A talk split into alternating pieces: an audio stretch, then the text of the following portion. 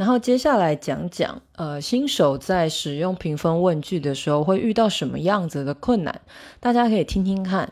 然后这一个一分钟可以先想想我自己有没有这个状况，然后先停在自己的思考里面哈。所以这一集我们就会把这个情形形容跟叙述出来，然后我们留在一个思考里面你会不会有一种就是在？